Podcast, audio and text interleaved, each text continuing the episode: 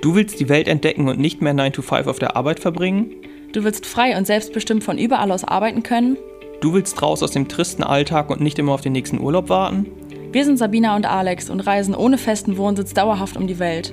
In diesem Podcast sprechen wir über das Leben als digitale Nomaden und darüber, wie auch du ortsunabhängig leben kannst. Erfahre, wie es möglich ist, sein Geld nur noch vom Laptop aus zu verdienen und dauerhaft reisen zu können. Auf dich warten inspirierende Geschichten, praktische Tipps zur Umsetzung und spannende Interviews. Egal, ob du vom Backpacking in Asien träumst oder vom Vanlife in Australien, nichts ist unmöglich. In unserem Podcast erfährst du alles, was du für ein Leben auf Vollzeitreise brauchst. Hallo und herzlich willkommen zu einer neuen Folge unseres Podcasts Vollzeitreisen leben als digitale Nomaden. Und wie immer, hallo auch von mir. Und heute dachten wir, ähm, packen wir mal so ein paar Stories, Stories aus, die wir in unseren zweieinhalb Jahren auf Weltreise jetzt äh, erlebt haben, die nicht ganz so positiv waren. Also wir haben natürlich sehr, sehr viele schöne Erlebnisse gesammelt und viel gesehen und sowas. Aber dazu zählen natürlich auch ähm, ja mal negative Sachen. Und ich dachte, darüber sprechen wir heute mal. Wir hatten nämlich ähm, vor zehn Tagen einen Visa-Run an die, an die Grenze von Malaysia quasi. Also wir mussten, wir durften unser Visum nicht mehr verlängern, das ist in Thailand so. Und ähm, da hatten wir eine sehr anstrengende Fahrt vor uns, wo wir quasi fünf Stunden zur Grenze gefahren wurden, da kurz gestempelt haben in Malaysia und dann wieder nach Thailand eingereist sind und dann wieder fünf Stunden zurück. Und das heißt, es war ein sehr nerviger und anstrengender Tag oder eine anstrengende Reise. Und da dachten wir, hey, ähm, wir können auch mal so eine Folge teilen, wo wir eben unsere Reise-Fails irgendwie mal, äh, unsere, unsere Top-Reise-Fails, also diese, diese Tour schaffst du natürlich nicht in das Ranking, aber da dann mal äh, genauer drauf eingehen und mal zu zeigen, okay, sowas geht oder sowas kann eben auch passieren, wenn man digital Nomade ist. Genau, es läuft natürlich nicht immer alles glatt. Ähm, und klar, man hat auch so einige Herausforderungen sicher mal, wenn man irgendwie so ein normales Leben, sage ich mal, in Deutschland führt. Aber auf Reisen gehört das eben halt auch dazu. Es ist nicht immer alles perfekt. Und ähm, ja, manchmal kommt da so ein bisschen was dazwischen, was einen vielleicht auch mal aus der Bahn wirft. Ähm, und darüber sprechen wir jetzt mal. Wie du gerade gesagt hast, wir haben es jetzt schon so ein bisschen gerankt. Also wir haben jetzt, glaube ich, ähm, sechs Fails rausgesucht und äh, haben quasi so von nicht so schlimm bis zum Schlimmsten gerankt. ja. Genau. Das heißt für dich, bleib bis zum Ende dran, weil die, der Fail, der letzte, der, auf den wir zu sprechen kommen, das ist meistens der, wo wir die ja, stärksten Reaktionen drauf bekommen, ja. wenn wir das mal im privaten Umfeld irgendwo erzählen. Genau. Ich würde sagen, wir starten einfach mal mit Nummer eins. Ähm, und zwar war das, in welchem Jahr waren das? 2022. Ja, 2022 auf Bali. Ähm, das war unser erstes Mal Bali auch. Und ähm, da waren wir auf Nusa Penida, das ist äh, so eine ganz bekannte Insel äh, direkt neben Bali. Und ähm, viele kennen ihn vielleicht auch, den Kilinking Beach oder auch T-Rex Beach oder sowas wird das auch oft genannt. Das ist quasi so eine, also Nusa Penida ist ja so eine äh, Insel die, mit ziemlich hohen Klippen und sowas. Und deswegen gibt's da so ein paar richtig cool aussehende Klippen, sowas wie der Diamond Beach zum Beispiel auch. Das sind einfach diese Felsen im Wasser, sehen halt dann so aus wie Diamanten oder halt dieser T-Rex Beach. Sieht so ein bisschen aus wie so ein Dino-Kopf eigentlich, ne? Also so ein sehr, sehr hoher Fels und da kann man halt ähm, runterlaufen oder runterklettern, je nachdem, ähm, und dann an so einen mega schönen Strand kommen, der halt so ein bisschen ja verlassen eigentlich ist, weil dieser Weg ist ziemlich krass. Also wir sind da selber auch runtergelaufen. Ähm, ich weiß gar nicht wie lange, zwei Stunden oder so, anderthalb Stunden. Ich weiß gar nicht mehr ganz genau, auf jeden Fall sehr lange, weil man auch richtig kraxeln muss und sowas. Und ähm, da unten waren wir dann ganz alleine am Strand, weil wir sehr früh morgens hingegangen sind. Und da ist quasi unser erster Reisefail passiert. Und ähm, ja, willst du vielleicht mal erklären, wie das abgelaufen ist? Ja, genau. Also wir sind ähm, morgens halt direkt dahin gegangen, um, um gute Fotos auch zu machen und um den Ort so ein bisschen für uns alleine zu haben, weil der eben sehr bekannt ist, weil da sehr viel los ist. Und ähm, ja, genau das haben wir dann erstmal getan, so auf den Treppenstufen. Also wir sind ein Stück runtergegangen, um da äh, auch wirklich selbst was davon auch zu haben und eben auch um coole Fotos zu machen. Genau, ich kann ja mal vielleicht mal kurz erklären, wie es da so aussieht, damit man sich jetzt so ein bisschen vorstellen kann, was da passiert ist. Also da ist quasi ähm, dieser T-Rex-Fels, der ist so ganz, ganz schmal und da ist im Grunde ähm, nur so ein ja, Platz für eine Treppe quasi, die da runterführt. Und links und rechts geht's halt komplett den Hang runter bis unten auf Meereshöhe, also bis zum Strand. Das heißt, man läuft da halt auf so einer schmalen Treppe einfach den Fels runter und dann am Ende das letzte Stück geht nochmal so seitlich am Fels quasi, klettert man da runter. Also sehr, sehr schmal und auch der Weg ist quasi nur die Treppe. Ne? Genau, und, und an einem Punkt dann, irgendwie, ich, ich keine Ahnung, wir sind irgendwie vielleicht 100 Meter oder sowas runtergelaufen oder 50 ähm, und haben da dann unsere Tasche auf die Treppe gelegt und sind selbst ein paar Treppenstufen weiter runtergegangen, um eben schöne Fotos auch machen zu können. War noch ganz alleine dann da. Genau, waren alleine da, nichts und niemand zu sehen, weder Menschen noch Tiere und haben dann eben ein paar Fotos gemacht, bis wir auf einmal gemerkt haben, dass hinter uns nicht mehr niemand ist, sondern eben eine ganze Bande oder nee, ganze Bande nicht, ich glaube drei, vier Affen, die unseren Rucksack gesehen haben, der noch eben ein paar Treppenstufen über uns lag. Genau, der eine Affe, der saß dann so auf dem Geländer und wir waren erstmal so ein bisschen, also haben uns halt erschrocken, dass da auf einmal so ein Affe sitzt neben uns oder über uns. Haben halt erstmal so gewartet und haben wir halt so gesehen, oh, der fixiert gerade irgendwie unseren Rucksack, also der guckt da halt drauf. Und wir hatten vorher noch keine Affenerlebnisse, also wir kannten die halt noch nicht, wussten aber, man muss so ein bisschen vorsichtig sein, weil die ja halt doch aggressiv werden können und so, ne? Aber dachte okay, erstmal so, oh cool, guck mal ein Affe. Also das war so, glaube ich, die erste Reaktion. Ich glaube, ich habe ihn auch sogar noch fotografiert ja, dann. Ich hatte ja mein du. Handy gerade in der Hand, glaube ich, weil wir ja Bilder gemacht haben. Habe ich, glaube ich, sogar noch ein Foto oder ein Video gemacht, wie er da auf dem Geländer sitzt. Da war noch alles gut. Ja, bis er natürlich dann eben unseren Rucksack nicht mehr nur fixiert hat, sondern eben auch angefasst hat. Und dann dachten wir schon, oh shit. Der Rucksack war halt auch noch so ein bisschen offen in, in dem, im Hauptfach so. Und der Affe hat dann angefangen, da drin zu wühlen. Und wir wussten, oh scheiße, unsere Drohne zum Beispiel ist da drin, unsere ganze Drohnentasche, unser Portemonnaie war da drin. Und das Portemonnaie war auch tatsächlich das erste, was er sich da rausgezogen hat. Und wir dachten, oh mein Gott, scheiße, was machen wir? Kreditkarten da drin, Krankenkassenkarten da drin, Geld natürlich da drin. Und ja, was, was machst du da? Also du kannst dem Affen das ja nicht einfach wegnehmen, also weil der eben aggressiv werden kann. Ich habe es noch irgendwie versucht. Ich dachte, schlage ich den jetzt irgendwie, versuche ich dem das wegzureißen, aber ich, ich habe es dann letztendlich doch nicht gemacht. Dann hat er sich echt einfach als erstes wirklich unser Portemonnaie besorgt, hat sich da auf die, auf, die, auf das Geländer gesetzt und wirklich wie im Film einzeln jeden Geldschein aus unserem Portemonnaie gezogen und dann die Geldscheine einzeln den Hang runtergeworfen. Wir dachten, das kann nicht wahr sein. Ja, da dachten wir, ach scheiße, was macht der da jetzt? Also wir hatten auch so ein Portemonnaie Portemonnaie, das hat so ein, ähm, zum Glück so einen kleinen Klettverschluss. Also da war halt so auf das offene Geldfach quasi, ne, wo die Scheine drin sind. Und dann so einen kleinen Klettverschluss über dem Kartenfach. Das heißt, da wo man die Karten reinsteckt, da war so ein kleiner Klett drüber. Die sind ja auch voll schlau, die Affen. Also der hat auch ähm, ganz schnell, ganz, also ja, also wer sein Portemonnaie quasi hatte, das ja. Portemonnaie benutzt. Aber Gott sei Dank diesen Klettverschluss nicht aufgemacht, weil ich habe schon gesehen, wie der der eine Kreditkarte nach der anderen den Berg runterpfeffert und das wäre halt dann weg. Also die Geldscheine, die waren ja auch weg. Der ja. hat das einfach links und rechts vom Kreppengeländer runtergeworfen laufen den Hang runter. Da wären wir halt nie wieder dran gekommen und halt alle unsere Karten, also richtig dumm auch, alle unsere Karten dabei gehabt und boah, da hatten wir echt Glück, dass er das nicht aufbekommen hat. Aber es ging dann leider noch weiter. Ja, also er hat glücklicherweise das Portemonnaie dann wieder einfach auf die Treppe geworfen, weil er da ein bisschen das Interesse dran verloren hat, nachdem er die ganzen Geldscheine rausgeschmissen hat, sodass wir das wiederbekommen haben, inklusive der Karten. Aber wie gesagt, wir hatten nicht nur das Portemonnaie in der Tasche, sondern eben auch leider die Drohnentasche, inklusive der Drohne. Und da hat er sich dann die Fernbedienung der Drohne, also ich weiß nicht, vielleicht du als Zuhörer hier ähm, weißt, wie so eine Drohnenfernbedienung aussieht, also so ein bisschen wie so, wie so von so einer Playstation oder sowas oder von Controller. Nintendo, so ein Controller. Mhm. So und die hat er sich dann erstmal direkt geschnappt und sich da wieder auf sein schönes Geländer gesetzt und einfach mal so ein bisschen dran rumgedreht. Also es ist echt krass, wie schlau die sind, also wie feinmotorisch die auch sind. Also so richtig die an so diesen kleinen Rädchen hat er rumgedreht, so an diesen, ähm, ich weiß nicht, wie heißen die Dinger, wie beim Controller halt diese beweglichen ja, Teile. So richtig ja. dann rumgespielt, als würde der gerade zocken. Und wir wussten halt nicht so, was macht er damit jetzt? Wir haben einfach nur gehofft, dass er das einfach gleich wieder liegen lässt. Aber ich glaube, da kann sein, dass das in dem Moment war, wo du dann so ein bisschen auf ihn zu bist oder irgendwas irgendwie nehmen wolltest oder sowas. Auf jeden Fall wurde er dann richtig aggressiv. Also da hat er so richtig seine Zähne gefletscht und da dachten wir, scheiße, das ist Adrenalin erstmal so hochgeschossen. Ich weiß noch, mein Herz hat so geklopft und wir wussten dann gar nicht, was wir machen sollen. So, ne? Ja. Ja, wir sind dann echt einfach nur ein paar Treppenstufen weiter runtergegangen, nachdem er so aggressiv wurde. Und hoch konnten wir nämlich ja nicht, weil er saß ja über uns. Ne? Ja. Also es war quasi der einzige Weg, den wir hatten zum Flüchten, war auch runter. Aber da war ja unsere ganze Tasche und so auch bei ihm. Ja, genau. Deswegen sind wir ein paar Treppenstufen runtergegangen und ähm, haben da dann irgendwie gefühlt gewartet. Und irgendwie hat er dann so ein bisschen das äh, Gefühl, das Interesse an der Drohnenfernbedienung verlo verloren und hat die einfach runtergeschmissen, den, den, also die Treppe runter und ist einfach eine Stufe vor mir auch aufgekommen und dann aber weil er die so doll runtergeworfen hat, einfach über meine Hände rüber den Hang runter. Das heißt, die Fernbedienung war weg. Ja, das habe ich, Moment. Das habe ich gesehen wie Slow Motion. Der Affe hat, das, hat die so weggeworfen. Wir standen ja echt so fünf, sechs Stunden äh, Stufen unter ihm. Der hat die so losgeworfen, den Hang runter. Das ist so an deiner Fingerspitze ist die Control, ist der, ist die Fernbedienung abgeprallt und dann runter. Also ohne Scheiß wie im Film. Ja. Also wenn man es irgendwie skripten müsste oder im, Film sehen würde, wäre das genau so gewesen. Wir haben dann noch geguckt, wo die Fernbedienung ist. Sie, sie war da halt nicht mehr.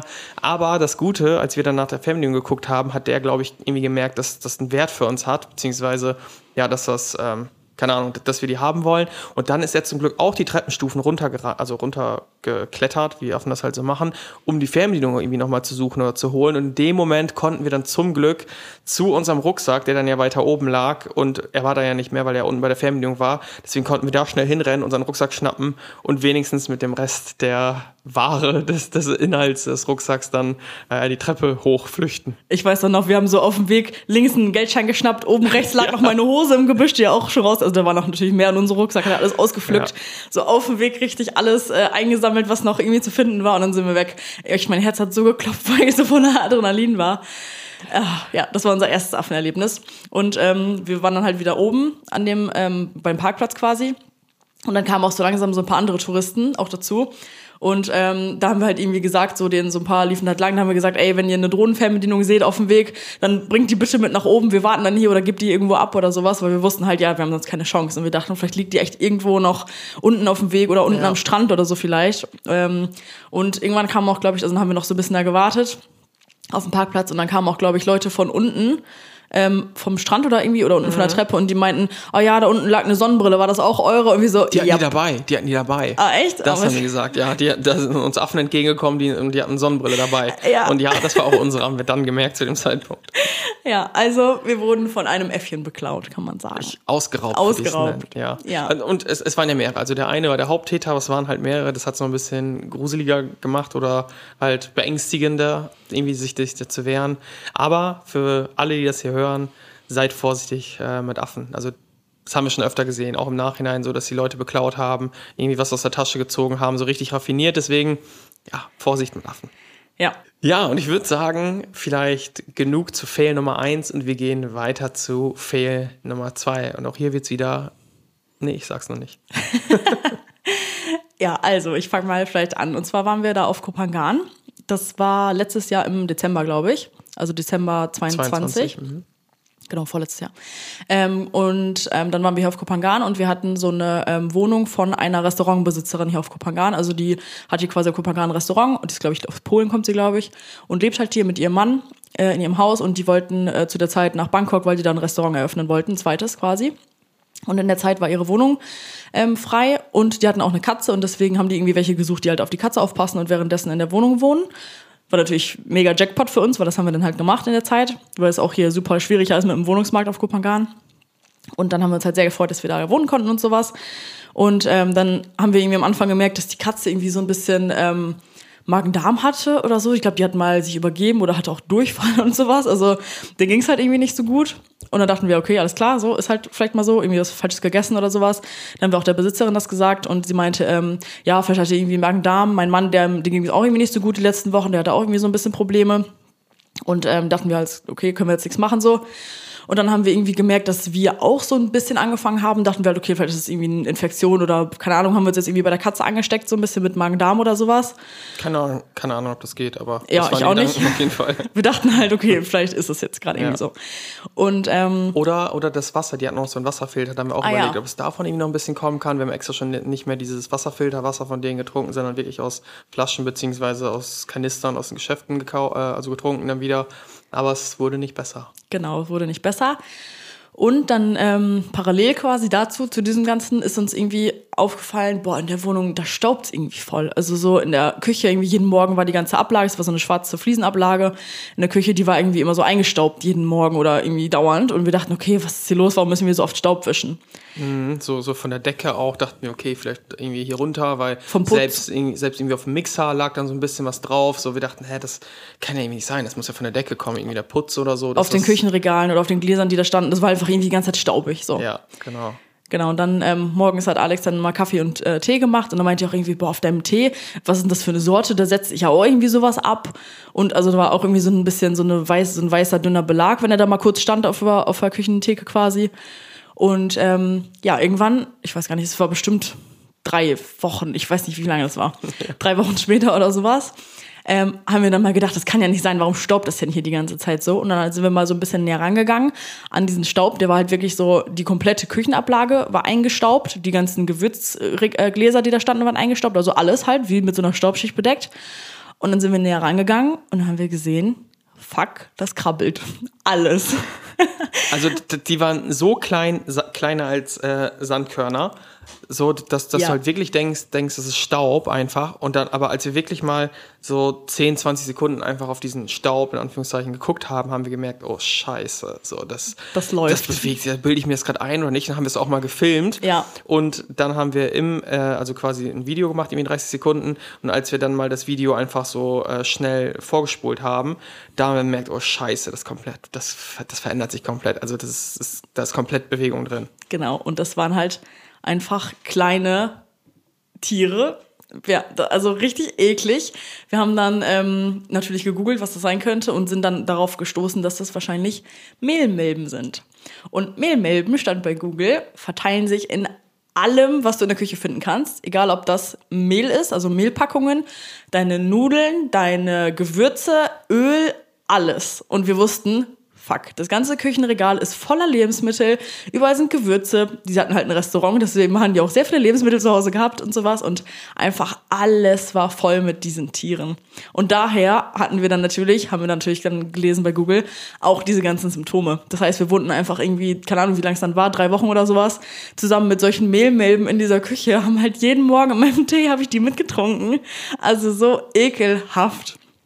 Ja, und was danach folgte, war natürlich dann ultra aufwendig. Also wir mussten natürlich dann alles entsorgen. Also wir haben komplett die ganzen Küchenschränke von denen aus, also natürlich mit Absprache, ne? wir haben denen Bescheid gesagt und so, haben wir komplett ausgeräumt. Wir sollten alles wegwerfen, also die ganzen Kücheninhalt, alles weg. Jedes Ach Gewürzglas. ja, auch so, auch so halt, du hast ja gerade schon gesagt, es waren halt, die hatten ein Restaurant, dementsprechend kochen die viel, die hatten wirklich unfassbar viele Gewürze, und auch teure Gewürze, exotische Gewürze. Das musste einfach alles weg, weil alles befallen war. Ja, also ich weiß, ich weiß gar nicht, ich glaube, wir haben hinterher zwei oder drei Tage, glaube ich, gebraucht, um alles einzeln abzuwaschen, weil ich habe halt wirklich, so stell dir mal vor, du diese ganzen Gewürzstreuer, diese Gewürzgläser und sowas, jede Ritze, die sind ja so klein wie Staub gewesen, jede Ritze musste ich da abspülen. Ich habe das alles eingeweicht mit Spüli und nochmal abwaschen und wieder heiß Wasser drüber und zwei Tage ging das, glaube ich, so. Also das Pest war Control kam auch noch, aber die haben wieder ihren Job nicht richtig gemacht. Dann war da immer noch irgendwo ein bisschen was über. Ja, und das so. war halt wieder quasi eine Geschichte in der Geschichte, dass Ja. wir halt dann auch so diese Pest Control, also die halt dann kommen, um so Un Ungeziefer zu beseitigen, auch Kakerlaken oder sowas, haben die halt gerufen und die haben, glaube ich, überhaupt gar nicht verstanden, was das Problem ist. Wir Ja. haben denen sogar das Video gezeigt, wo die sich bewegen, aber ich glaube, die haben gar nicht gecheckt, dass das Tiere sind, ehrlich Nee. gesagt. Die kamen dann nämlich einmal, sollten die ganze Küche dann nochmal so grundreinigen, nachdem wir alles entleert hatten und sowas und haben dann halt quasi so ein bisschen Staub gewischt und hinterher waren die dann angeblich fertig und ähm, haben halt gesehen, so, ey Leute, auf dem ganzen Regal sind die Viecher immer noch und das vermehrt sich natürlich auch wieder, ne? Also das muss komplett weg sein.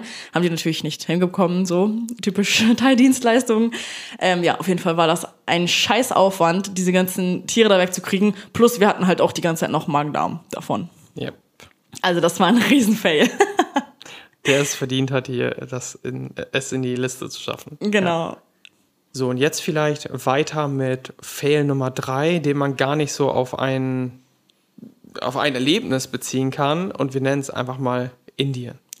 Genau, also wir haben ja schon öfter mal äh, in unserem Podcast auch über Indien gesprochen, quasi unsere Reise da. Also ähm, das war ja grob zusammengefasst so, dass wir äh, dachten, also wir wussten, das wird jetzt ein krasses Erlebnis, wir hatten Bock auf so eine Erfahrung, haben uns auch darauf eingestellt, dass es wirklich so, ne, uns irgendwie nochmal was ganz anderes für uns sein wird, eine ganz andere Welt Indien.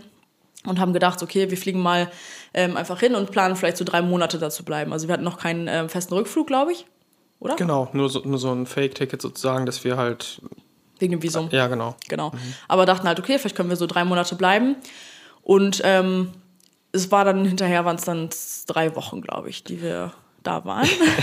Du, du, durch, durch verschiedene Erlebnisse. Also insgesamt ist es einfach eine komplette Reizüberflutung gewesen oder auch pure Anstrengung, sage ich mal. Also man muss halt berücksichtigen, so ähm, wir, wir arbeiten halt auch noch nebenbei. So, das ist jetzt nicht einfach nur, hey, wir haben irgendwie 24/7 einfach Zeit, um irgendwas zu machen, legen uns ins Bett oder gehen raus oder sonstiges, sondern wir haben ja dann schon auch, auch unsere äh, Aufgaben, die wir uns selbst halt gestalten, weil wir ja auch eben äh, ein Business haben. So, das heißt, ähm, das kommt nochmal alles dazu, zu so einem normalen Urlaub, wo man halt sagen kann, ja, okay, komm, der Tag war heute anstrengend, dann liege ich halt irgendwie zwei im Bett und erhole mich wieder von dem Ganzen.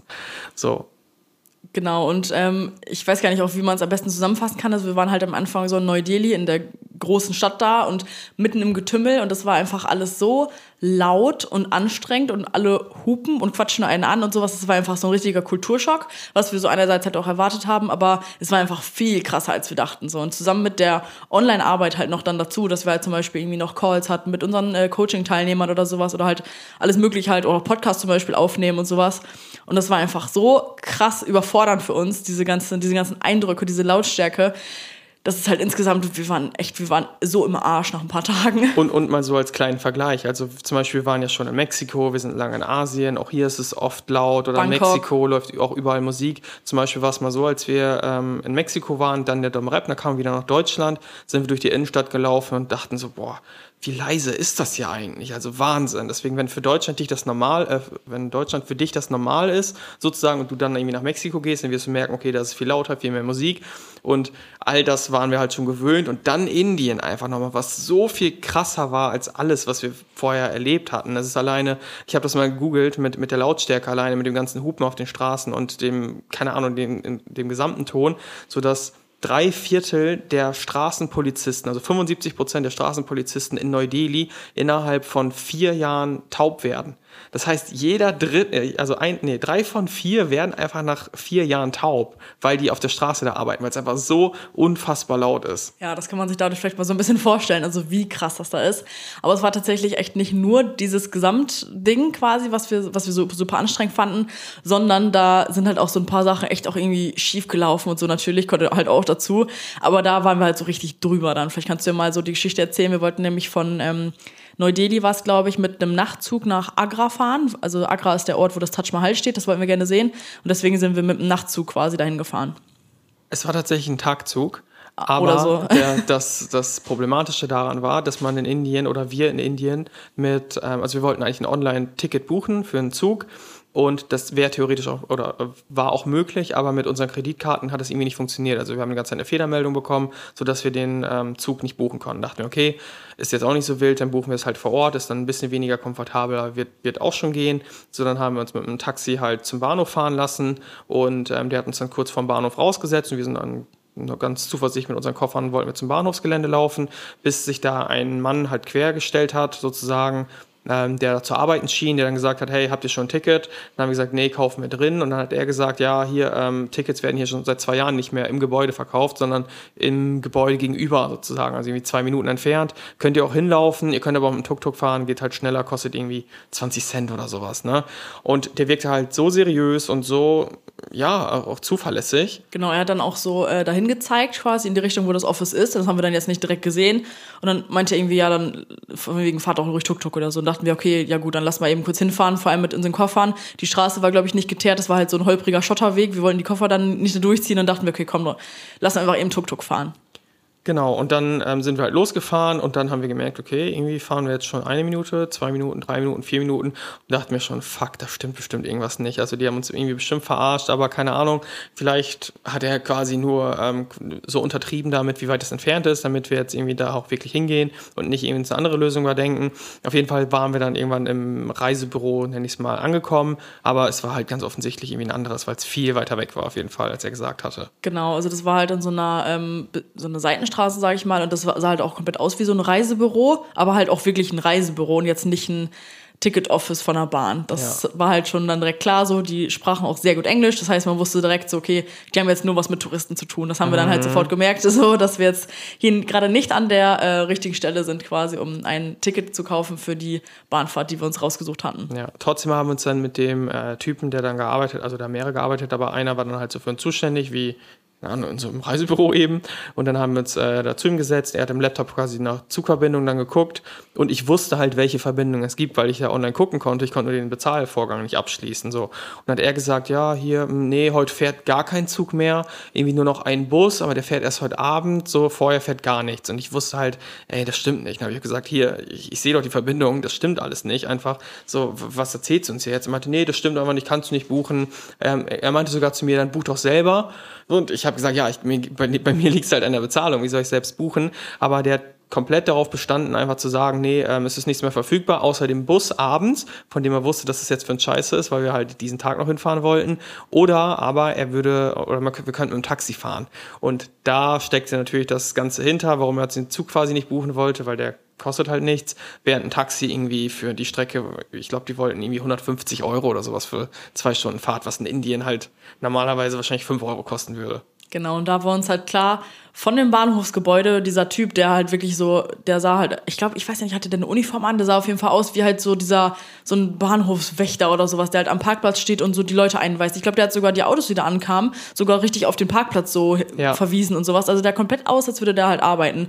Und ab dem Zeitpunkt, wo, wir, wo der meinte quasi so, ja, fährt kein Zug, äh, fahrt mal Taxi, da wussten wir, okay, der hat uns jetzt komplett verarscht. Ja. Das war eine komplette Masche, wo halt irgendwie 20 Leute involviert sind oder sowas und wir würden komplett da gerade durchgeschleust bis zu denen ins Reisebüro. Ja.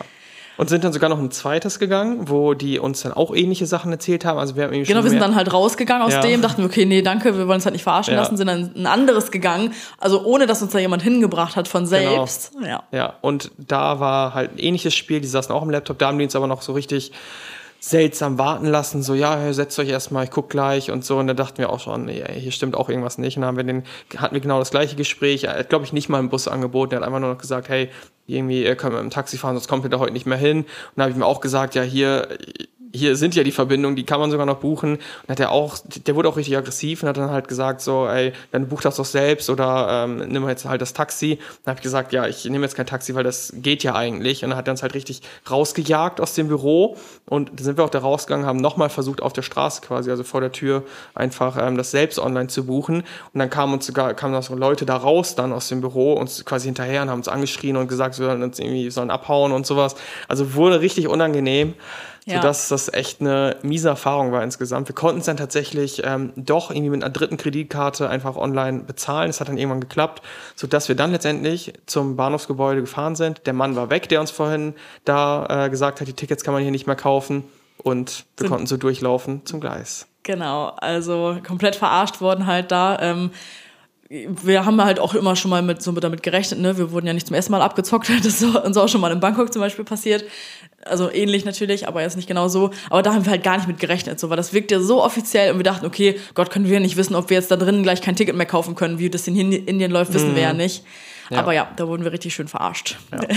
Und dann kamen wir an, im, also vielleicht, weil, wie gesagt, Indien war nicht äh, eine Geschichte, sondern echt viele, so, dann kamen wir halt an, ähm, da wo wir hin wollten, Agra, da wo das Taj Mahal steht und haben uns auch eine Unterkunft mit Fenster gebucht. Das ist in Indien nämlich so ein Ding, dass man da nicht immer ein Fenster in der Unterkunft hat.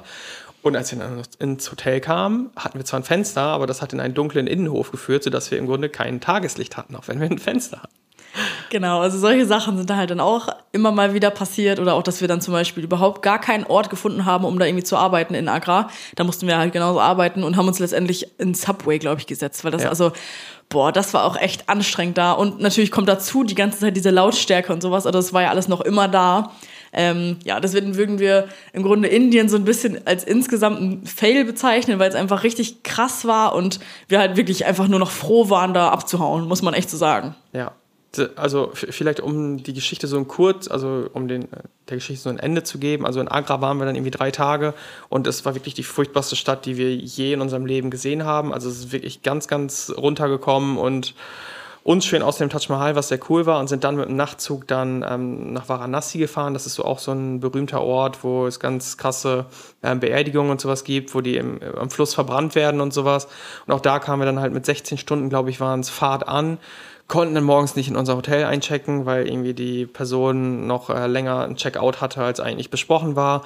Haben dann in einer dunklen einem dunklen Hotelrestaurant, wo die Fenster auch alle zu waren und sowas gewartet, konnten dann endlich irgendwann auf unser Zimmer gehen und haben dann gemerkt, scheiße, hier sind quasi gar keine Verdichtungen irgendwie bei den ganzen Türen und Fenstern und wir waren quasi ähm, auf einer Kreuzung war das Hotel gelegen, wo halt drumherum überall Straßenverkehr waren. Und das war einfach so unfassbar laut. Wir haben noch ein Handyvideo davon gemacht, als würdest du wirklich an der Straße stehen mit Hubkonzert und wir dachten, es kann nicht wahr sein, dass das jetzt auch noch hier passiert. Und das war auch so der Punkt, wo wir gesagt haben, boah, jetzt, jetzt reicht's. reicht's. Genau.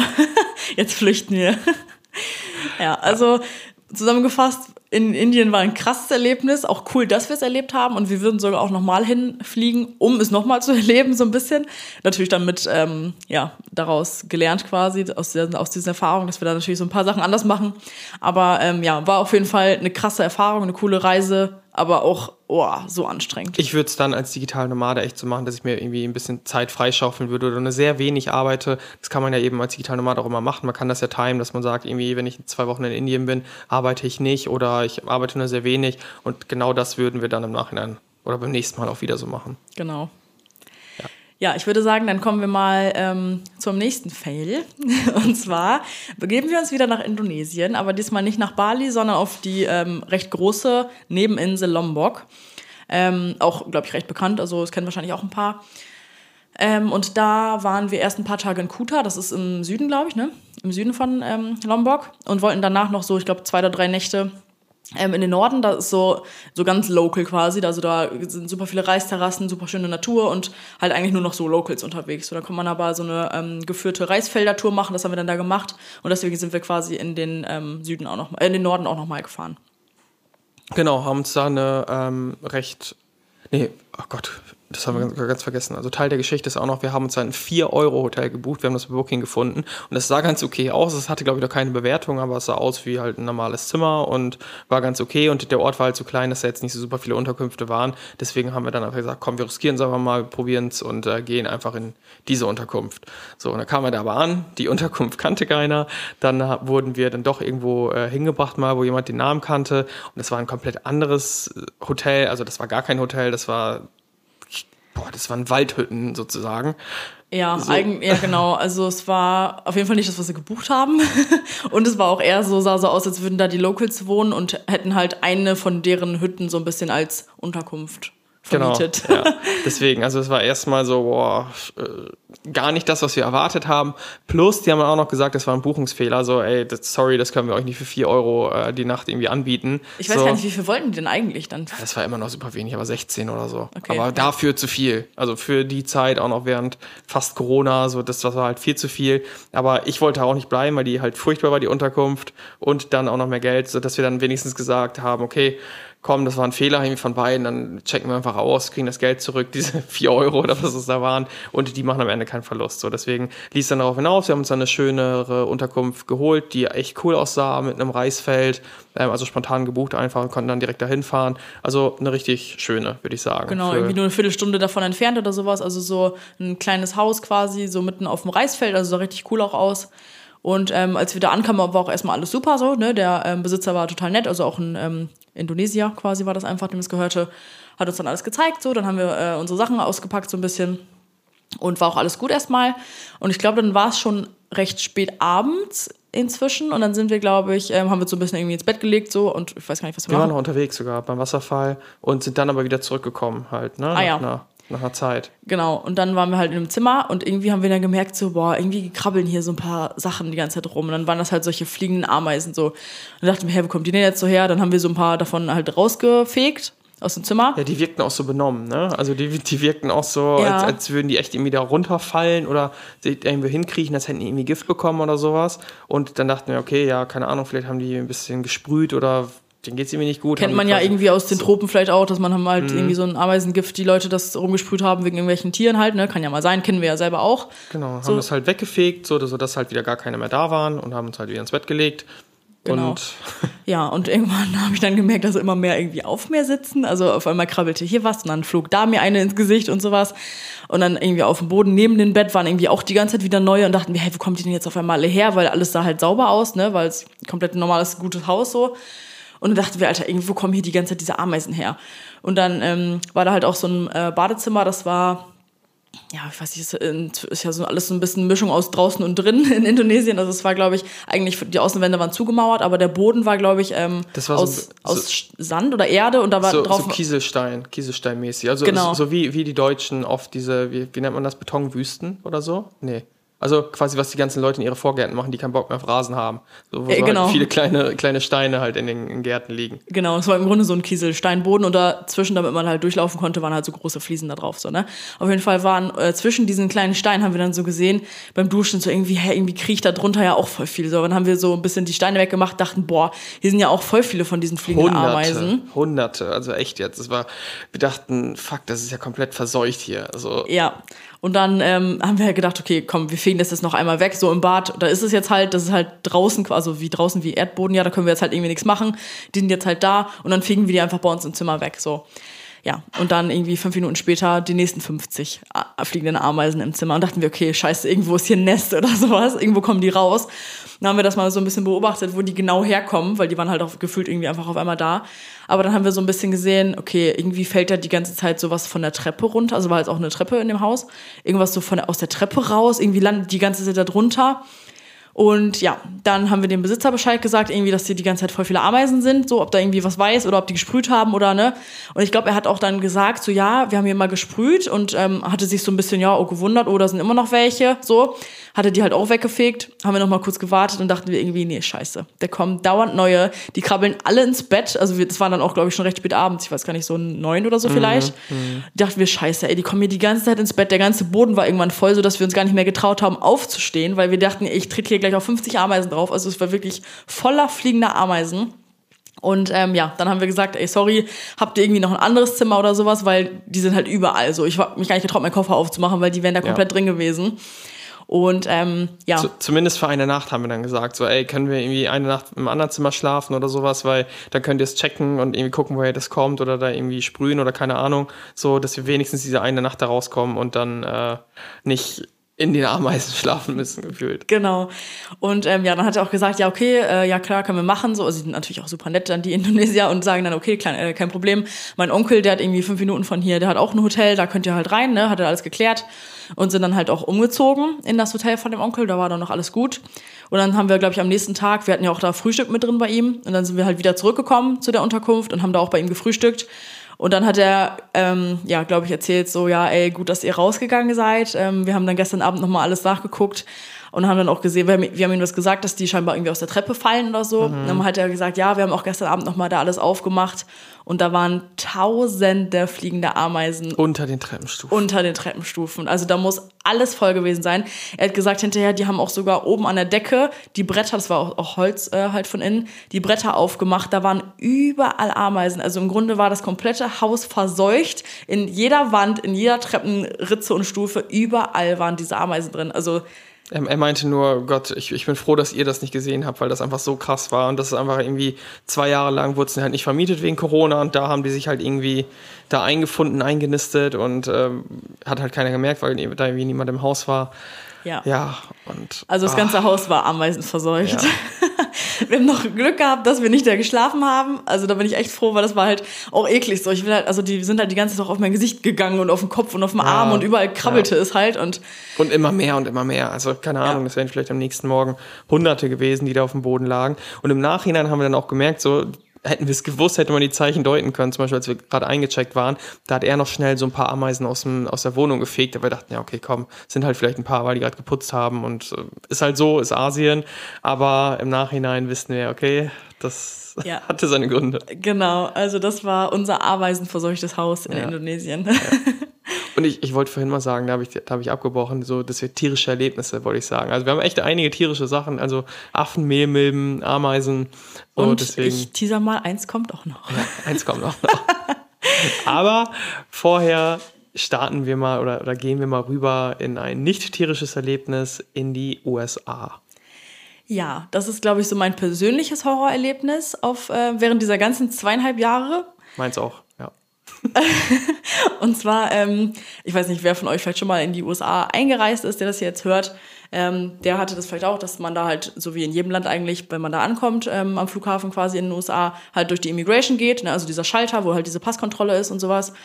Und da sind die halt so ein bisschen forscher, sage ich mal, als wir es gewöhnt sind. Wir waren ja vorher hauptsächlich in Südostasien, Mexiko und sowas und kennen halt diese netten, lockeren Leute so, alles klar, so, ne, also kein Ding. Und dann in den USA wussten wir natürlich, klar, die Mentalität ist so ein bisschen anders hatten aber auch dann schon ziemlich Respekt bei dieser ähm, Kontrolle halt, weil die halt so richtig unfreundlich, also der war halt ein Mann, der da bei uns saß, der wirkte halt so richtig halt unfreundlich, so hat irgendwie keine Miene verzogen und direkt so, ja, äh, woher kommt ihr, wo wollt ihr hin? Also so, ne, halt so. Und, und wir haben vorher schon von Freunden gehört, dass sie teilweise echt sehr streng sind und einen da sehr unter Druck setzen und so. Genau, deswegen hatten wir schon so ein bisschen Bammel so mit der Einreise, haben uns halt so, waren uns noch nicht, gewöhnt, wir kannten ja diese Mentalität quasi noch nicht und dachten wir halt so, okay, wow, wo sind wir jetzt denn gelandet, ey, puh, so hatten wir schon so ein bisschen, waren wir halt angespannt, als wir da ankamen. Man muss auch sagen, das war schon voll der anstrengende Flug, wir kamen nämlich aus Thailand und sind halt in die USA geflogen, äh, nach San Francisco und das waren ich weiß Boah, gar nicht. wir waren irgendwie 20 Stunden unterwegs. Wir sind irgendwie von Thailand morgens, 9 Uhr morgens äh, losgeflogen und wegen den verrückten Zeitverschiebungen waren wir dann am selben Tag um 10 Uhr da. Also, Also kompletter Jetlag. ja, also 20 Stunden Flug und wir waren irgendwie zur gleichen Uhrzeit dann in den USA, wie, offiziell wie, äh, wie sind. Thailand. Also wie 2. März Thailand 9 Uhr und waren dann am 2. März USA 10 Uhr morgens dann auch da. Also so komplett verrückt. Genau, also da waren wir halt schon ziemlich durch den Wind halt von der Fahrt und völlig fertig. Und dann hat, ähm, ja, der auf jeden Fall uns diese Fragen gestellt, halt so irgendwie, ich weiß gar nicht mehr, was der genau gesagt hat, irgendwie, er wollte die Pässe halt sehen und dann gefragt, irgendwie, wo kommt ihr her oder Wie lange bleibt ihr? Wo wollt ihr hin? So, und dann haben wir ihm halt genau gesagt, was wir vorhatten. Wir hatten einen Haussit da, den wir machen wollten. Und irgendwie das und das sind unsere Pläne. So, wann fliegt ihr wieder weg? Ja, dann und dann. Wo geht's hin? Haben ihm alles gesagt. So. Und dann haben wir schon gemerkt, oh, das, das passt ihm nicht so wirklich. Ja, irgendwie fragt er halt ziemlich viel. Also wir hatten halt auch schon so, wir wollten die ersten paar Tage in San Francisco bleiben. Dann sollte es auf den ersten House-Sit nach Alabama gehen, dann nach ähm, Boston ein paar Tage, dann zum zweiten House-Sit nach Boston und danach in nach New York, dann nochmal nach Las Vegas, dann aber, zum Grand aber Canyon. wir wussten halt noch nicht alles, ne? Genau, also, wir haben den Plan quasi gehabt, was wir persönlich machen wollen, einfach da. Nur wir hatten halt irgendwie nicht alles vorgebucht oder sowas jetzt. Genau, Ne? und wir hatten quasi irgendwie noch einen Zeitraum von drei Wochen offen, wo er dann noch gesagt hat, okay, ihr habt jetzt gesagt das, das, das und das, was macht ihr in den letzten drei Wochen? Haben wir gesagt, ja, keine Ahnung, irgendwie äh, Plan, wir wollen jetzt noch nicht alles festlegen, wenn wir so lange hier sind, sondern wollen uns ein bisschen was offen halten. Genau, insgesamt zwei Monate wollten wir da sein, ne? Glaube ich. Oder wann ging der Rückflug? Zweieinhalb waren es. Zweieinhalb Monate, genau. Ja, und das war dann quasi der erste Fehler, den wir gemacht haben, dass wir gesagt haben, wir haben die drei Wochen noch nicht so ganz fest geplant, was wir da machen wollen. Und der zweite Fehler war, als er uns gefragt hat, wie viel Cash wir dabei haben. Und wir kennen das halt so von den Reisen, Cash ist halt immer Bargeld so. Ne? Also wenn er fragt, so wie viel Cash habt ihr, dann denke ich halt an das Geld, was ich gerade im Portemonnaie habe. Und da hatten wir irgendwie, ich weiß gar nicht, 60 Dollar. Genau. 60 Dollar hatten wir. 60 Dollar in Bar dabei. Und dann haben wir so, so gesagt, ja, 60, Do- 60 Dollar. Und dann sagt er, 60 Dollar. Und wir so, ja, genau. Ja. Vor allem, ich habe dann eher so an die Frage gedacht, irgendwie ab 10.000 Dollar oder 10.000 Euro musst du quasi das verzollen, wenn du das mitnimmst. Deswegen dachte ich, ja, okay, halt 60 Dollar ist halt eine, eine ganz normale Antwort, ohne dass da jetzt irgendwas komisch ist. Ich würde es eher komisch finden, wenn ich jetzt sage, 8.000 Dollar Cash dabei. Genau, weil so. wer hat denn jetzt mal eben so 8000 Ja. Dollar im Portemonnaie? Ja. Und dann, ähm, ja, war, glaube ich, dann auch schon gegessen, hat er uns die Pässe, glaube ich, äh, rübergegeben und dann gerufen, Escort. Und wir dachten, scheiße. Und wir haben das halt vorher schon, äh, wie gesagt, von einem Freund gehört, dass die halt sehr streng sind und wenn denen irgendwas nicht passt, dann führen die einen ab. Deswegen, er hat Escort gerufen und dann kam da so ein Typ, so ein anderer Polizist sozusagen von der Immigration und der hat uns dann abgeführt in ein keine ein Ahnung, Hinterraum irgendwie. Hinterraum, wo halt ganz viele Leute saßen, die halt alle den, dem ersten Check da nicht standgehalten haben und da dann, wussten wir zum Zeitpunkt noch nicht, ausgequetscht wurden. Genau. Auf ganz eklige Art und Weise. Ja, und das waren, glaube ich, dann, was danach folgte, die schlimmsten drei Stunden meines Lebens. Also wir waren da wirklich, ich glaube, insgesamt zweieinhalb bis drei Stunden Ja. waren wir dann da. Nach dieser ganzen Reise schon. Also, ne, haben wir vorhin erzählt, mit Jetlag und 20 Stunden Flug und sowas.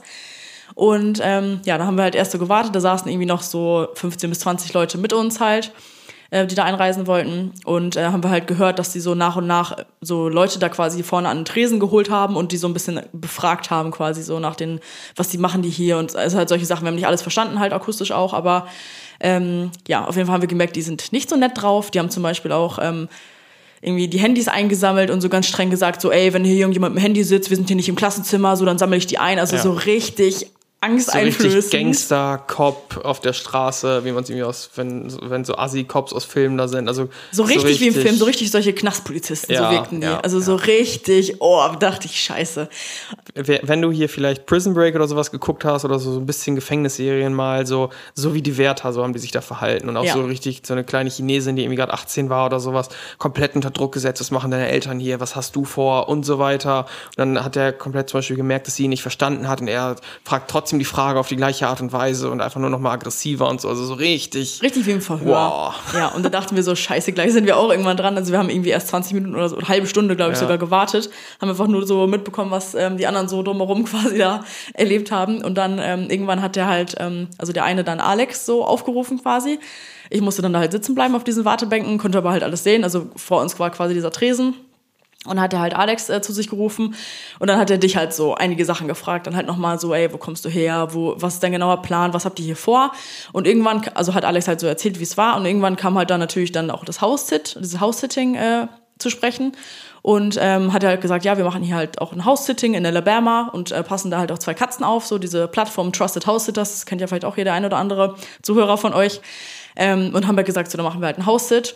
Und ja, da war es im Grunde so richtig vorbei, als er das dann gesagt hat. Also da hat er halt so richtig angefangen, ihn richtig quasi zu verhören, so was macht ihr da, welche ähm, Rasse von Katzen ist das, wie heißen die oder also so richtig crazy. Bezahlen die euch den Flug, bezahlen die euch Geld, was ist das genau, was haben die euch versprochen, welchen, auf welchen, welchen Hund zittest du da? Und ich hatte halt keine Ahnung, das war ein Mischlingshund auch, den wir später sitten sollten. Ich gesagt, weiß ich nicht. Und er meinte, wie, du, du willst jetzt einen Hund sitten, weißt aber nicht mal die Rasse und zu welchem See wollt ihr da spazieren? Da habe ich gesagt, ja, keine Ahnung, ich habe bei Maps geguckt, dass es da irgendwie einen See gibt. Ja, er hat sich halt die ganze Zeit so daran aufgehangen, dass wir halt nicht genau sagen können, was wir an dem Ort machen. Und wir haben halt so gesagt, okay, Leute, so, wir haben halt einen Monat ein Haus-Sit. Das heißt, wir wohnen halt in dem Haus von den Leuten und passen auf den Hund auf, so. Und dann hat er sich halt richtig daran gestört, dass wir jetzt nicht sagen können, am 13. gehen wir dann zu einem dem und dem Footballspiel zugucken, am 14. Ja. gehen wir arbeiten, dann gehen wir spazieren. Also so richtig, der wollte halt so richtig wissen, was macht die jeden Tag da. Da haben wir halt so gesagt, ey, das ist wirklich so dämlich hinterher, dass wir wirklich sagen mussten,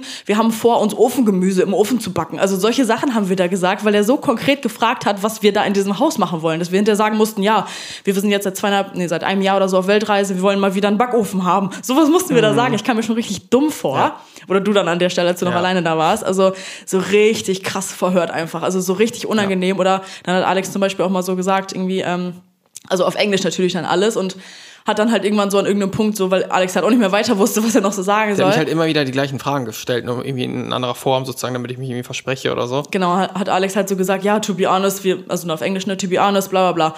Und meinte er, ja, dass du hier ernst bist, das erwarte ich auch. Also so Ehrlich, richtig, ehrlich, äh, genau, ja. dass du hier ehrlich Ja. bist, das erwarte ich auch von dir. Also so richtig Ja. assi einfach. Und dann war ihm das aber auf jeden Fall immer noch nicht genug und dann hat er gesagt, so setzt euch wieder hin und ähm, hat er uns irgendwie gefragt, was unser oder wo unser Gepäck ist oder wie das aussieht und haben, haben gesagt, so und so sieht das aus. Da kam er fünf Minuten später irgendwie mit unserem Gepäck da an, hat das in so eine Zelle gebracht. Da war Also- dann das erste Mal, wo ich auch dabei sein sollte, quasi. Ja. Dann, also ich saß halt die ganze Zeit noch auf dieser Bank, habe nur so ein bisschen zuhören können. Und dann hat er uns beide quasi mit dem Gepäck in so eine kleine Zelle gebracht, noch hinter diesem Raum, also so, eine, so wie eine Knastzelle sah das aus, so richtig Ja. gefliest mit so einer Fliesenbank und so. Da ähm, hat er dann unsere beiden Koffer komplett auseinandergewühlt. Ich musste noch mal komplett die gleiche Story quasi sagen wie Alex gerade. Also er hat mich im Grunde die gleichen Fragen, hat er mich, hat er mich dann gefragt. Boah. um da zu gucken quasi, ob sich da, ob es da Widersprüche gibt oder sowas. Ich durfte quasi auch gar nicht sagen, während, während er dich dann befragt hat, wo wir nebeneinander saßen, so hat er dann gesagt, ja, ich rede gerade mit ihr, nicht mit dir. Ja. So, also so richtig asozial. so einfach. richtig, als wären wir halt Kriminelle einfach. Ja, ja. Und jetzt verstehen wir übrigens im Nachhinein auch, also wenn du mal irgendwie amerikanische Serien guckst, im Nach also uns ist dann aufgefallen, deswegen sagen die in Filmen und Serien auch ständig so, irgendwie, ich verpfeife dich an die Einwanderungsbehörde und die haben dann mal ultra Schissen, machen da keine Aussagen und sowas. Und jetzt wissen wir komplett warum, weil das so richtig crazy ist. Ja, da hätte ich jetzt auch Schiss vor. Ja.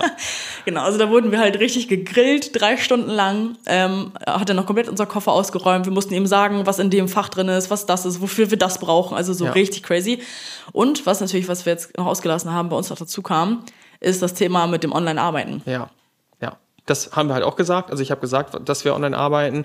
Ich habe, ähm, also, ne, das, also ich, ich war da relativ ehrlich, habe dann gesagt, so ja, wir arbeiten online, wir haben einen Online-Kurs. Ich habe es halt nicht als Coaching jetzt verkauft oder als Coaching benannt. So, weil ich dann gemerkt habe, oh scheiße, darf man hier jetzt überhaupt online arbeiten? Wir dachten zu dem Zeitpunkt, ja, im Grunde wie in jedem anderen Land auch. Also in Thailand holt sich halt auch keiner ein Arbeitsvisum oder in Mexiko oder sonst wo. Das haben wir noch nie gebraucht, so.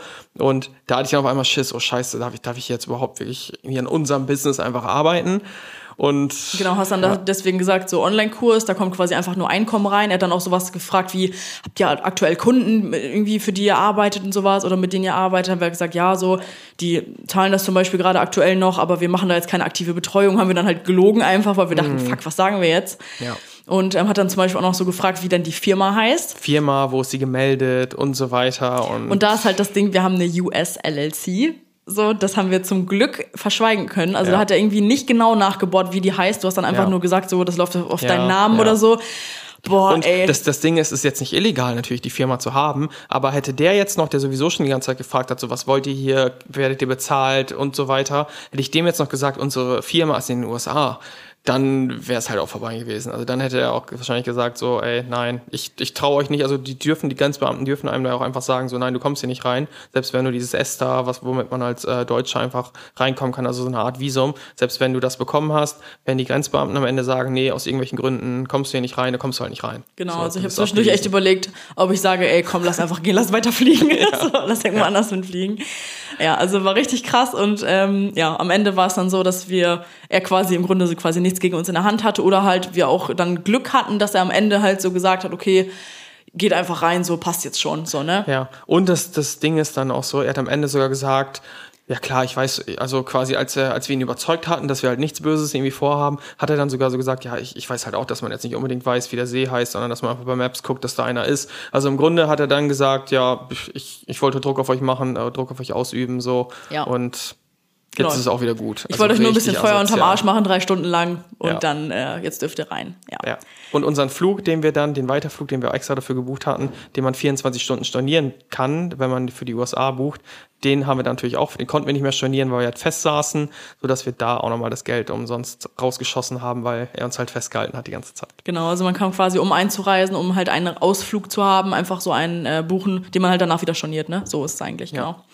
Deswegen insgesamt für uns echt die schlimmste Erfahrung. Wir kamen dann so irgendwann im Hotel an und das war so richtig so, als hätten man uns irgendwie eine ganze Nacht verhört und jetzt kamen wir da an und waren so richtig, wow. Ja, ich wusste, ich war so richtig fertig einfach davon. Das war richtig krass. Also unser Tipp quasi äh, dafür, vielleicht auch jetzt für dich, wenn du schon online arbeitest oder in Zukunft vielleicht online arbeitest, wenn du in die USA reist, hol dir entweder das richtige Arbeitsvisum, da- das wussten wir nicht, dass man das braucht, aber das kann man scheinbar, also informier dich da gut, welches du nehmen kannst, um auch offiziell da halt online arbeiten zu dürfen.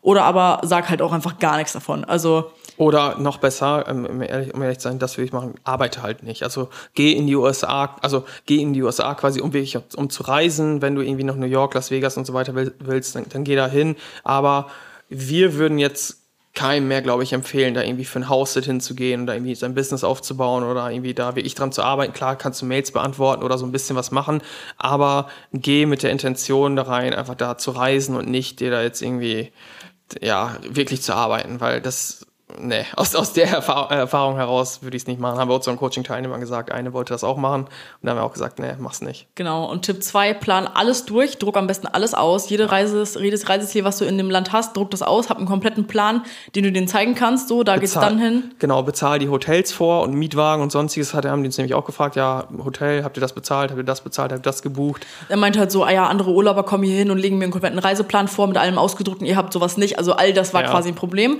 Plus, sagt nicht, dass ihr House-Sitting macht. Genau. Das kommt nach dazu. Da hat er halt auch so richtig halt sich lange dran aufgegangen, wie gesagt schon, und er hat es Ja. nicht geglaubt, dass wir da nichts bezahlen oder Hat dann auch noch gesagt, so dass wir jetzt Kindern aus der Nachbarschaft den Job wegnehmen, dass die sich quasi sonst um die Kinder kümmern könnten Die und da Tiere- jetzt qua- ja, um, die, genau, um die Tiere kümmern können und äh, Also so Taschengeld da richtig- verdienen. Also ja, genau. Richtig auseinandergenommen. Richtig gegrillt hat er uns.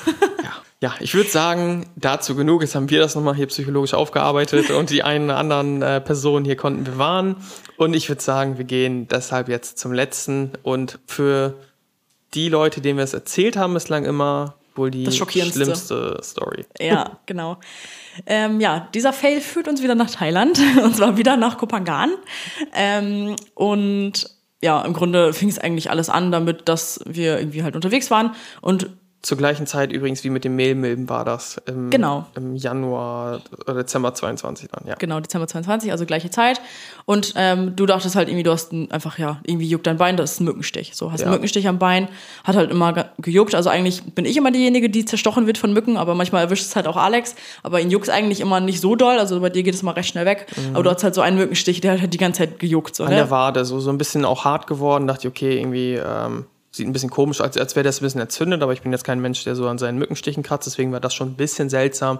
Aber wir haben es dann mal gegoogelt, wie so ein eingekapselter Mückenstich aussieht und genau so sah es halt aus. Genau, also wenn man halt eingekapselter Mückenstich googelt, dann ist es halt so ein bisschen eine harte Stelle, die halt lange juckt und weil dieser Mückenstich halt irgendwie eingekapselt ist mit diesem Mückengift oder was es ist, ähm, juckt es dann halt auch länger, ne? Und dann ist er eingekapselt. Ich weiß gar nicht, ob man den dann irgendwie rausschneiden könnte oder ob das von selber irgendwie abheilt. Eins von beiden wäre es gewesen. Auf jeden Fall hat sie dann erstmal so ein paar Wochen äh, erstmal diesen Mückenstich, der quasi die ganze Zeit gejuckt hat. Genau, und ein bisschen mehr eben, als ich sonst kannte. Also, oder deutlich mehr, als ich sonst kannte, weil, wie gesagt, ich bin nicht so empfindlich. Aber dachte ich, okay, es ist halt mal so vielleicht. Genau, und phasenweise wurde es dann, glaube ich, auch sogar besser so. Dann sind wir irgendwann aus Thailand äh, weg und sind dann nach ähm, Brasilien. USA. Ach ja, genau, dann kam USA, genau. Und, und dann weiter nach ähm, Rio geflogen und danach sollte dann Deutschland folgen. Das heißt, USA war irgendwie von ähm, März bis März, April, Mai ja. USA war mhm. März bis Mai und dann Mai bis Anfang Juli war dann äh, Rio. Juni, ja. Ja. ich, ich, bin besser für die Monate. Also USA, Ma äh, März bis Mai und im ganzen Mai bis Anfang Juni dann eben Brasilien und dann Deutschland. Genau, so, das war der Reiseplan. Und dann waren wir halt irgendwann in Rio und dann hat das halt irgendwie immer noch, also bis dahin immer noch gejuckt. Also inzwischen halt schon fast ein halbes Jahr lang. Ja. So, und dachten wir, okay, boah, dieser eingekapselte Mückenstich, irgendwie, du musst mal irgendwie zum Arzt gehen. Ich habe es auch schon ein paar Mal, glaube ich, gesagt, zwischendurch, mhm. so, geh mal zum Arzt. Und dann meintest du, ja, ist ja halt ein Mückenstich, das wird schon wieder weggehen. Oder und, ich, und ich hatte halt auch keinen Bock, das in Rio zu machen, weil die in, in Brasilien, also in Rio halt gar kein Englisch gefühlt gesprochen haben. Dann dachte ich, okay, na komm, ich warte jetzt einfach, bis wir äh, in Deutschland wieder sind, da kann ich da zum Arzt gehen. Und so schlimm ist es ja immer mal wieder nicht, aber es war halt zwischendurch schon echt krass. Und teilweise, wenn ich dann dran gekratzt habe, was ich ja sonst gar nicht mache, dann äh, kam noch so eine Blase und es hat so ein bisschen vernarbt auch. Also es war schon so ein bisschen krasser irgendwie dann. Nur ich wollte halt, wie gesagt, dann nicht in Brasilien noch zum Arzt gehen, weil ich wusste, okay, in drei Wochen bin ich in Deutschland, kann da sogar zur Hausärztin gehen, wo ich äh, sonst auch war und ähm, muss mich jetzt nicht hier auf Englisch oder Portugiesisch durchschlagen. Genau. Und dann ähm, habe ich auch mal ein Foto davon gemacht, so noch in Rio, weil es auch echt so aussah, als hätte Alex sich schon so eine richtige Narbe gekratzt. Also von dem einen Punkt oben an der Wade, sag ich mal, da war so eine kleine Blase oder eine Narbe von der Blase. Und dann führte so ein bisschen so eine Linie runter, wie so eine Narbe, und dann zu so einem so Mückenstich wieder oder so. Ne? So ein also, neuer Punkt dann irgendwie, ne? Genau, ja. ja. Also es sah einfach aus wie so ein bisschen, ja, eine aufgekratzte Stelle mit zwei St Stellen, wo halt so ein Stich sein könnte oder sowas. Ja, so, so ein bisschen vielleicht wie, wie, wie ein T, sowas in der Art könnte man sich vorstellen. Also so ein bisschen so eine T, also wie der Buchstabe T, die Form hatte das so. Ja. Genau. Und dann sind wir halt irgendwann halt in Deutschland angekommen, habe ich einen Termin beim Hausarzt gemacht und bin dann eben, ähm, äh, nee, Hautarzt, nicht Hausarzt, bin dann zur Hautärztin gegangen und habe ihr gesagt, hey, ich habe hier einen eingekapselten Mückenstich und hat, ähm, hat sich das angeguckt und ähm, hat irgendwie auch gefragt, ja, hä, wo denn jetzt? Weil das ist ja irgendwie halt so super lang und das ist ja nicht irgendwie nur ein Stich, sondern das hat halt so, so eine, so eine T-Form einfach. Und dann habe ich gesagt, ja, das war irgendwie erst da oben und dann habe ich aber gekratzt so und dann ist das halt irgendwie ähm, dadurch, keine Ahnung, irgendwie hat sich so ein bisschen entzündet und ist dann da, da unten wieder rausgekommen sozusagen. Und dann hat sie direkt so gesagt, ja, also sie hat mir es nicht geglaubt. Sie hat halt gesagt, so, ja, also ganz ehrlich, nein, das so sowas gibt's gar nicht. Das, das kann nicht, dass es irgendwie da einfach wieder rauskommt. Das ist Quatsch. So und dann habe ich ihr aber das äh, Handyfoto gezeigt, das du mir dann, was du ja mal von meiner Wade dann gemacht hast. An der Wade war es übrigens, falls wir es nicht gesagt hatten. So und dann habe ich ihr das gezeigt und sie so, okay, was so und guckt dann nochmal, vergleicht mein Bein und dann merkt sie, okay, tatsächlich, das war mal da oben und jetzt ist das da unten. Das kann ja irgendwie gar nicht sein. Und dann meinte sie nur so schon, okay, ich glaube, das ist viel mehr, als wir hier gerade denken oder als, als sie hier erwarten oder sowas. Und ich dachte nur, oh fuck, ey, was ist denn das denn jetzt? Und ähm, sie konnte sich das aber auch nicht erklären. Sie wusste nicht, was das äh, genau sein kann. Also hatte, hatte sie noch nie so gesehen. Und dann kam sie aber darauf, sie meinte irgendwie, okay, warten Sie mal kurz, ist dann irgendwie äh, kurz aus ihrem, aus dem Krankenzimmer rausgegangen und kam dann mit einer Zeitschrift wieder vom Tropeninstitut, den, und mit einem Artikel, den sie erst einen Tag oder zwei Tage vorher gelesen hatte und hat dann herausgefunden, dass das eben kein Mückenstich ist, sondern eben eine, es heißt Lava migrans, es ist ein Hautmaulwurf quasi. Oh, so eklig. Unfassbar eklig. Also es ist ein Parasit, der durch zum Beispiel Sand übertragen wird, wenn irgendwie Hunde und Katzen, was hier halt regelmäßig passiert, die irgendwie selbst infiziert sind mit so einem Hautmaulwurf oder mit so einem, keine Ahnung, mit, mit dieser Larve und die halt irgendwo hinkacken und dann verteilt sich das irgendwie am Strand und du liegst halt drauf oder trittst da rein oder keine Ahnung und dann, dann kann das in deine Haut kommen. Genau das ist mir halt passiert. Also das war so ein Hautmaulwurf, der einfach an diesem Punkt angefangen hat, sich da irgendwie eingefressen hat, was auch immer und deswegen auch diese Wanderung. Also der war einfach ein halbes Jahr in meinem Bein. Was unfassbar eklig war im Nachhinein. Alle denken also, boah, Es ist so eklig, ich finde die Vorstellung auch so ekelhaft. Vor allem, wir dachten halt echt, diese, dieser Strich quasi von diesem, ich bleib mal bei der T-Form, dieser Strich, der da war, wir dachten halt so, es kommt komplett vom Kratzen irgendwie so, dass du so eine Narbe da hingekratzt hast oder sowas. Aber das war auch einfach die Wanderung von diesem scheiß Parasiten in deinem Bein oder von der Larve oder was. Ja. Richtig eklig. Ja. Oh. Ja. Deswegen, also es war vor allem, weil es so lange war, hätte ich das irgendwie nach einer Woche, dann wäre es doch irgendwie noch okay, aber der hat so ein halbes Jahr einfach in meiner Wade gelebt, so was halt komplett gestört ist, so und dann da, da habe ich auch noch gesagt, okay, was macht man jetzt? Schneidet man den raus oder was macht man? Dann meinte sie, nee, wenn man den rausschneidet, dann wandert der quasi der Haut sozusagen ab irgendwie, wenn man das jetzt aufschneiden würde, dass, dass man den nicht rausschneiden kann. Der läuft dann weg im, ja, im Körper. Oh mein Gott, dass das dann noch mal verrückter ist. Und dann war es letztendlich zum Glück so, dass ich irgendwie Krätze-Tabletten, glaube ich, kriegen musste, zwei Stück. Und dann stirbt das Ding irgendwie ab im Körper und löst sich dann auf. Ja. Sodass das Thema dann zum Glück durch war, aber es ist natürlich ultra ekelhaft. Wir haben davon vorher noch nie gehört. Und dass sie, Sie so auch nicht, die Ärztin auch nicht? Sie auch nicht. Ja. Also Ja. Gott, Gott sei Dank hat sie wirklich dieses Prospekt in der Hand gehabt, Ja. irgendwie einen Tag vorher, sonst hätte sie ja gar nicht gewusst, was das ist. Ja. Und witzigerweise waren halt so ein paar Anzeichen eigentlich, also klar, im Nachhinein ist man immer schlauer, so ein paar Anzeichen gab es aber tatsächlich, das war ja am Anfang die gleiche Zeit äh, wie mit diesen Mehlmilben in der Wohnung. Und ein Symptom von diesem ähm, Parasiten ist auch, dass man quasi Magen-Darm-Probleme bekommt. Bei Alex war das dann nämlich phasenweise noch schlimmer als dann bei mir oder Bauchschmerzen vor allem. Ah ja, Ich, ich, ich habe eigentlich fast nie. Bauchschmerzen und ich hatte halt ultra oft Bauchkrämpfe in der Zeit. Genau, einfach. das war halt quasi ein Symptom, haben wir natürlich überhaupt nicht damit in Zusammenhang gebracht, vor allem nach dem Mehlmilbenfall. So, da Ja. dachten wir halt komplett, das kommt jetzt von denen. Aber nein, bei Alex kam es von Parasiten. Plus, wir haben ähm, auch in dem Monat auf Kopangan kann man so ähm, Blutcheck machen und zu gucken, ob man irgendwelche ähm, Mangel hat oder sowas. ne? Alle Werte, so B12. Eisen und Entzündungswerte und sowas alles. Genau, das haben wir einfach mal so gemacht, einfach weil wir wissen äh, wollten, ob wir, weil wir ja vegetarisch auch sind, ob wir irgendwelche Ersatznahrungsmittel ähm, quasi äh, nehmen müssen. Und ähm, da war tatsächlich einmal auch so ein ähm, Entzündungswert bei dir erhöht, Alex. Ja. Und das war halt auch von den Parasiten. Nur dann haben wir irgendwie eine Woche später meinten die ähm, Thais dann hier, dass wir nochmal wiederkommen sollen, um das nochmal zu checken. Und dann war der komischerweise wieder runter und die meinten, nee, alles okay. Aber Ja. das war halt auch schon, weil du einen Parasit hattest. Und es Ja. war quasi ein erhöhter Entzündungswert dann davon. Ja.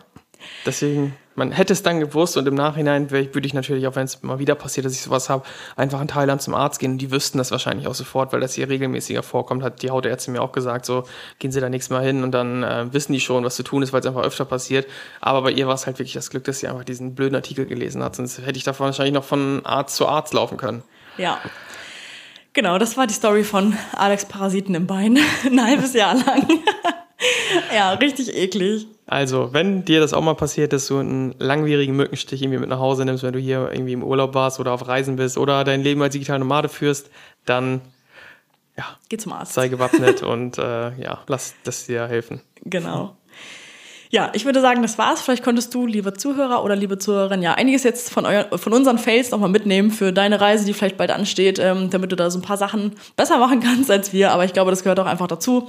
Das ist halt auch so irgendwie gehört zu unserem Leben jetzt in, inzwischen dazu. So, wir haben halt nicht mehr dieses Leben in Deutschland, wo uns quasi nichts passiert, weil alles durchgeplant ist und langweilig, sondern es ist einfach ja ein Riesenerlebnis und da gehört natürlich sowas auch dazu. Deswegen, so eine Folge hätten wir früher nicht aufnehmen können, als wir noch in Deutschland gearbeitet haben. Deswegen, es bringt auch, ja, wir nennen es mal Erfahrungen mit oder Erlebnisse, über die wir jetzt sprechen können. Und deswegen auf jeden Fall hoffen wir, dass wir dir vielleicht oder dich mal ein bisschen unterhalten konnten heute einfach mit äh, interessanten Geschichten aus unserem Leben. Und wenn das der Fall war und wenn dir die Folge gefallen hat, dann lass auch gerne eine 5-Sterne-Bewertung da, um uns ein bisschen zu supporten.